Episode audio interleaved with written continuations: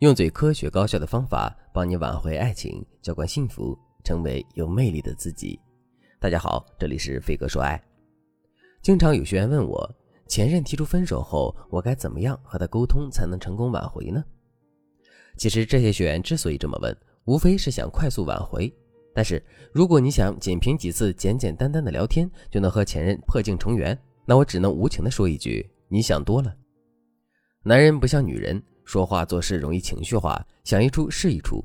也许你口中的分手只是发泄情绪、威逼利诱的手段，但对于男人来说，分手这两个字说出口，那就是板上钉钉的事情了。男人对这份感情失去信心，直到分手，可能他早已经考虑再三，无法再继续忍受下去，才提出分手。所以你想，他从失望到绝望用了这么久的时间，你怎么可能和他聊两句就让他回心转意呢？我的一个学员小宁，今年三十岁，是一名三甲医院的护士。小宁曾经有过一段短暂的婚史，但是前任从来都没有介意过这一点，因为小宁是个很有想法的女孩，生活状态也很乐观积极，这些优点深深的吸引了这个男人。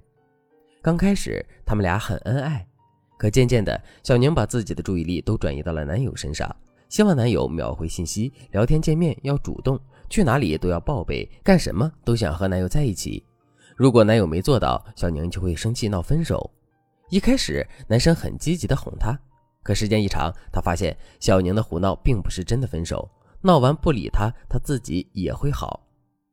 终于有一回，男生主动和小宁说：“你总是一点小事就抓着不放，无理取闹，我真的太累了。”之后，他便提出了分手。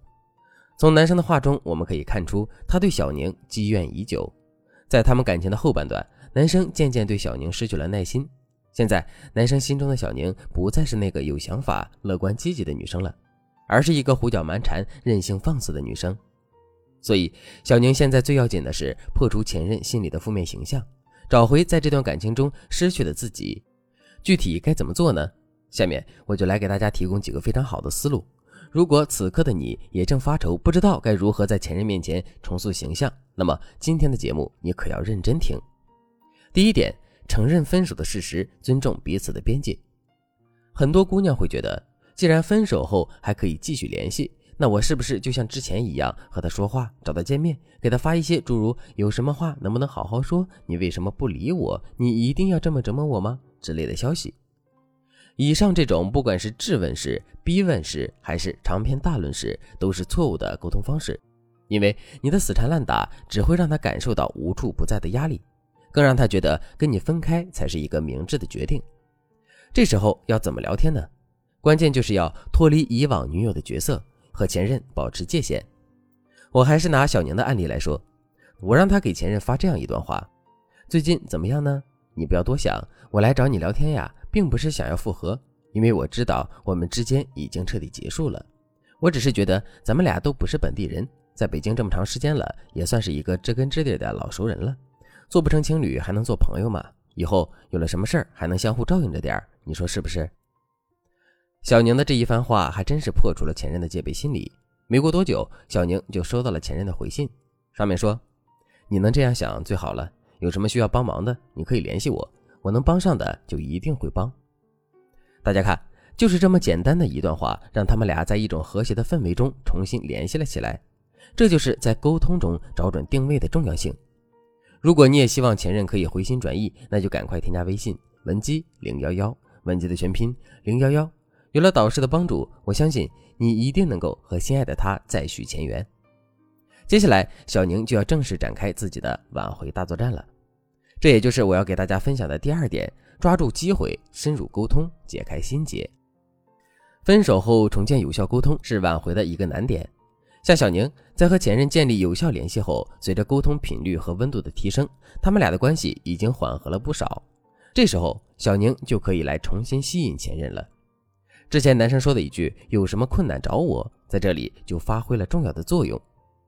那天是周二，小宁在单位加班，结果临到下班的时候，大雨瓢泼。这时候，我让小宁以深夜打不到车为由，给前任打了一个求助电话。本来是不打算麻烦你的，但是我打车打了一个多小时，也没有司机接单，我实在没有办法了，才给你打电话。如果你方便的话，可不可以来接我一下？电话里，小宁委屈无助的语气一下子激发了前任的保护欲。男生二话没说就答应了小宁的请求。